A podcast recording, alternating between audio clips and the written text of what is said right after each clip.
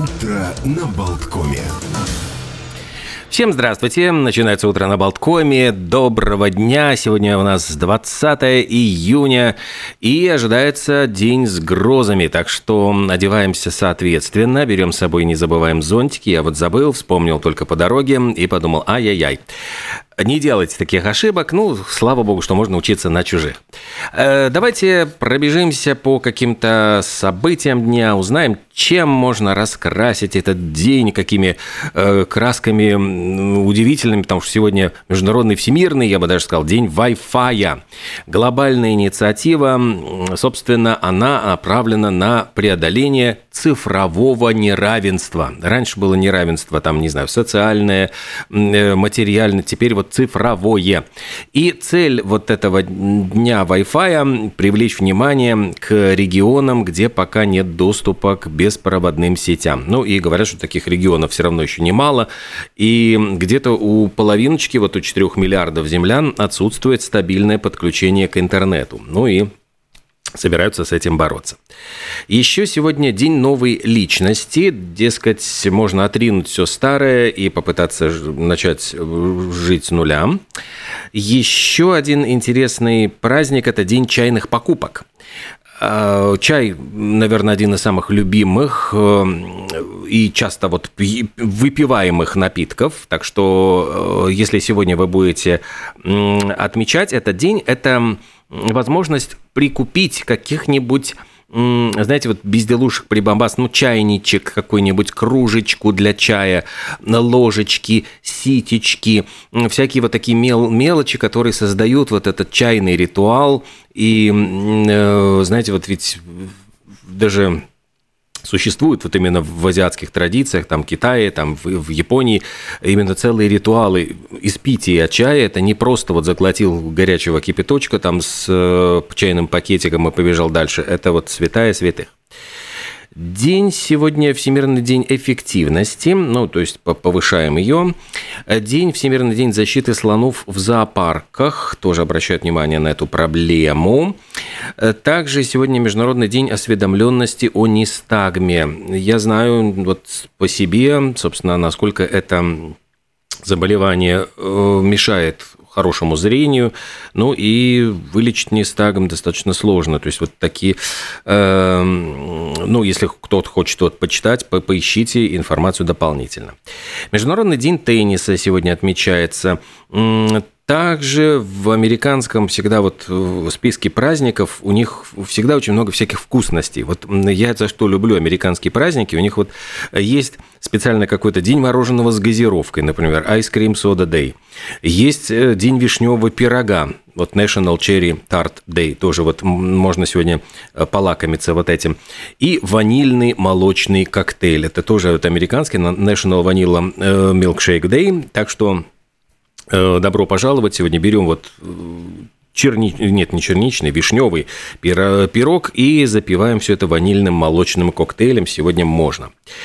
А что еще из таких любопытных событий? Вот когда вот мы сейчас э, послушаем одну из композиций Пинк Флойда, э, как раз-таки связанную с э, музыкальной тоже датой.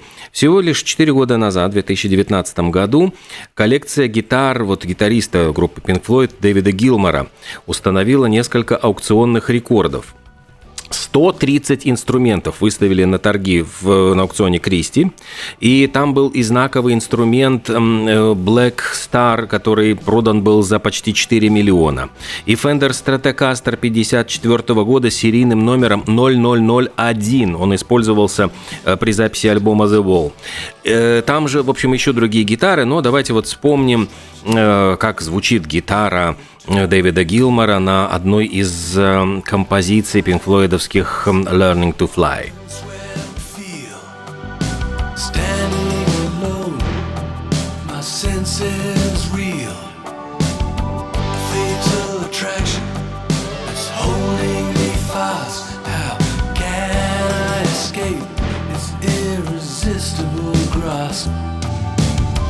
Can't keep my eyes from circling sky.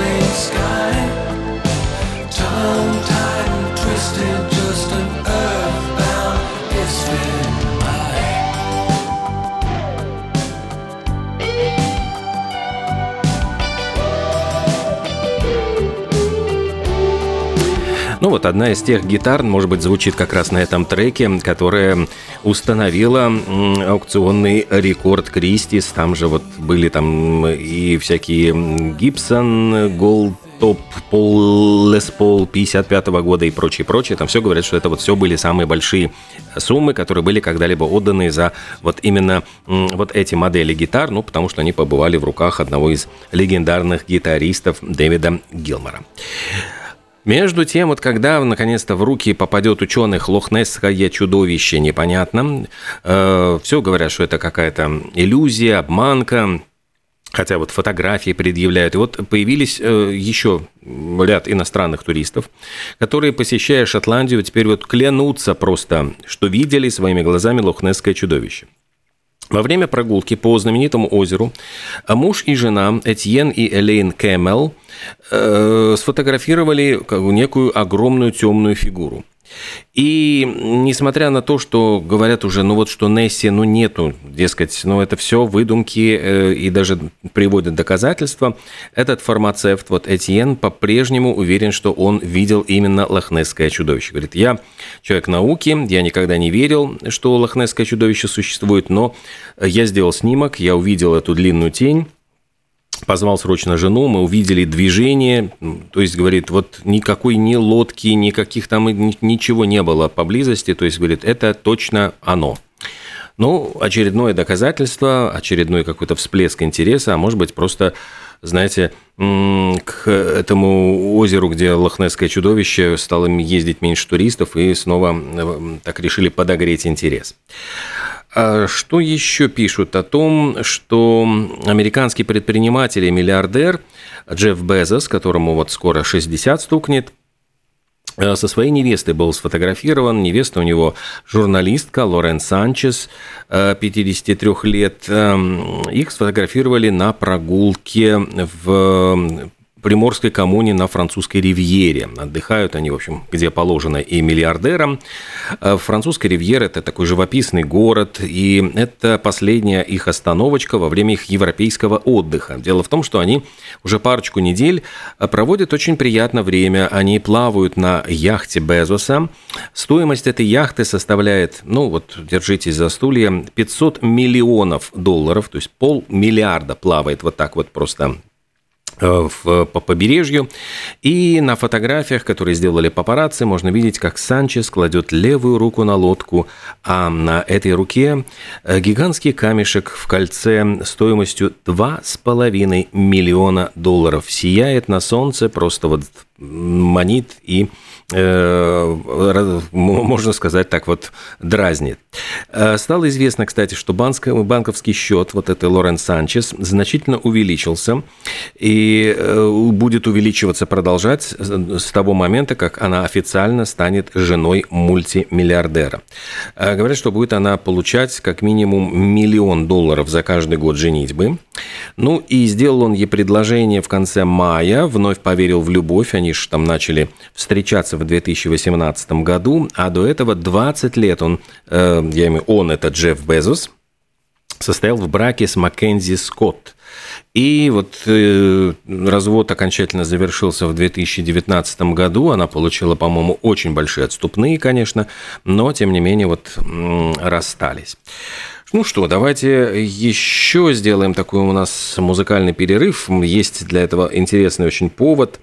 Дело в том, что в 1981 году группа Stars on 45, вот мы ее сейчас уже прямо и запустим, э, заняла первое место в чарте синглов США. Собственно говоря, это была идея сделать попури. Сначала, по-моему, как раз они сделали попури на группу Beatles в ритме диска.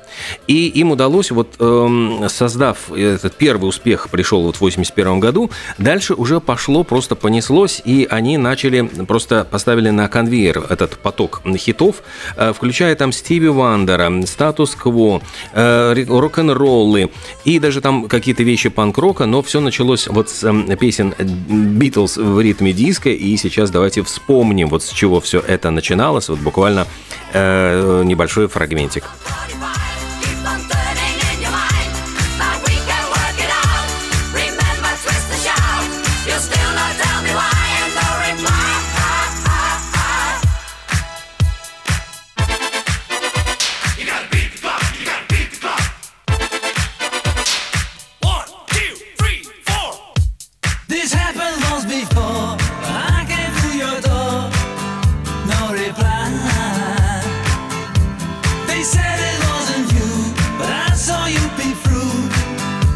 Yo,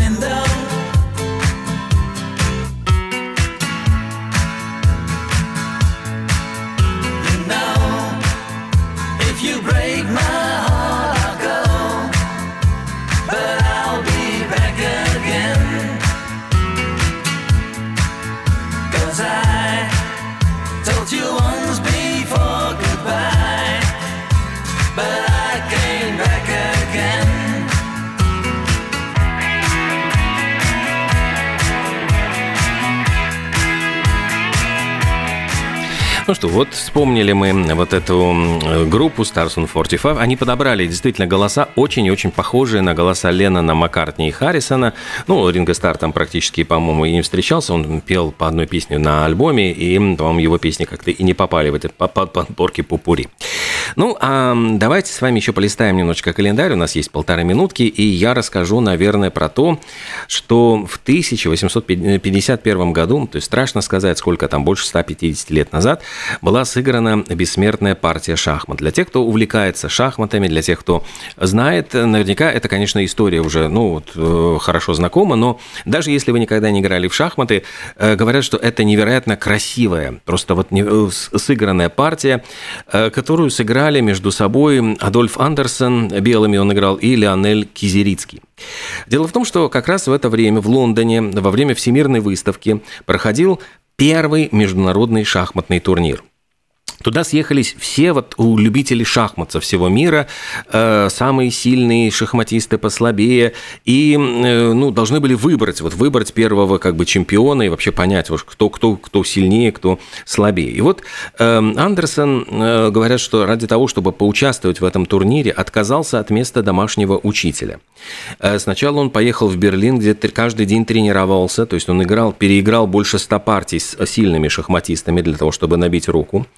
Э, приехал затем в Лондон, и говорят, что находясь в Лондоне, он так и не посетил вот эту знаменитую всемирную выставку, которая происходила в Хрустальном дворце, об этом тоже там очень много, ну, то есть это было какое-то глобальное событие мира, и вот он, побывав в этом городе, он не, не пошел на выставку, он говорит, почему? Он говорит, потому что я приехал играть в шахматы, то есть он настолько он был увлечен. И вот Андерсон, поскольку это была игра на выбывание, Ему предстояло сразиться с сильным соперником, Кизерицким, и э, матч должен был проходить до двух побед, и вот одна из этих партий была вот та, которую потом назвали «бессмертной», потому что э, она была, ну вот почему она красивая? Название, кстати, придумал австриец Эрнст э, Фальбер, который ее опубликовал в журнале «Wiener Schachzeitung» в 1855 году, подробнейшим образом разобрал и просто восхищ... ею восхищались, потому что белые просто жертвовали одну фигуру за другой. То есть э, Андерсон для того, чтобы добиться победы, пожертвовал слона, двух ладей,